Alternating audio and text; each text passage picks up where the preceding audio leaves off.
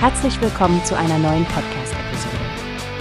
Diese Episode wird gesponsert durch Workbase, die Plattform für mehr Mitarbeiterproduktivität.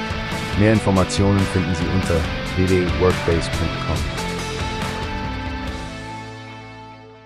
Hallo Stefanie, hast du schon von der jüngsten Studie gehört, die Randstad veröffentlicht hat?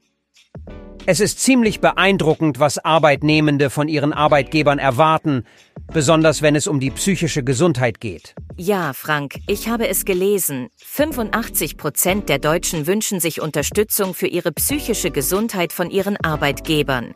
Das ist eine erstaunliche Zahl und es spricht Bände darüber, wie wichtig dieses Thema in der heutigen Arbeitswelt geworden ist. Richtig. Und es scheint, dass dieses Bedürfnis mit dem Alter zunimmt.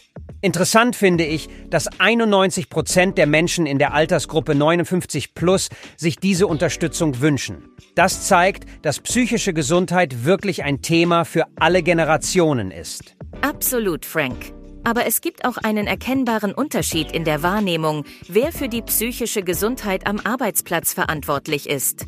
Jüngere Arbeitnehmer, die Gen Z, sehen eine geteilte Verantwortung, während Babyboomer tendenziell sich selbst mehr in die Pflicht nehmen. Das ist ein wichtiger Punkt, Stefanie. Verena Menne von Randstadt betont, dass obwohl die GNZ offener über psychische Gesundheit spricht, Babyboomer genauso Unterstützung benötigen. Sie sprach auch darüber, wie entscheidend ein empathisches Miteinander am Arbeitsplatz für das Wohlbefinden ist, und das finde ich besonders wichtig. Eine unterstützende Kultur kann so viel Stress abbauen und zur Gesundheit aller beitragen. Richtig. Und Arbeitgeber können durch Ausbildungsprogramme dazu beitragen, das Bewusstsein zu schärfen. Es geht um strategische Wege, Druck zu reduzieren.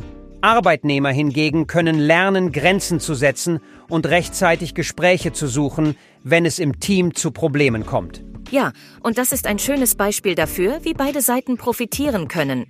Solche einfachen Maßnahmen können langfristige positive Auswirkungen haben. Wusstest du übrigens, dass das Randstaat Arbeitsbarometer seit 2003 existiert und mittlerweile 34 Länder umfasst? Diese Studie bietet einen wirklich guten Überblick über die Arbeitsmarkttrends weltweit. Das ist beeindruckend, Frank. Faszinierend, wie gründlich Sie die Dinge analysieren. Bevor wir zum nächsten Thema übergehen, denkst du, dass sich nach solchen Studien die Unternehmen tatsächlich bewegen und Änderungen vornehmen werden? Ich bin optimistisch, Stefanie. Informationen wie diese legen den Finger auf die Wunde und zeigen, was Arbeitnehmende wollen und brauchen. Ich hoffe, dass Arbeitgeber aufmerksam zuhören und entsprechend handeln werden. Ich hoffe es auch, Frank. Nun, dann lasst uns das Thema im Auge behalten und sehen, wie sich die Arbeitskultur in den nächsten Monaten und Jahren entwickeln wird.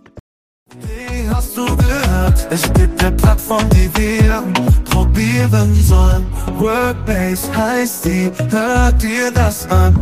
Mehr Produktivität für jeden Mann.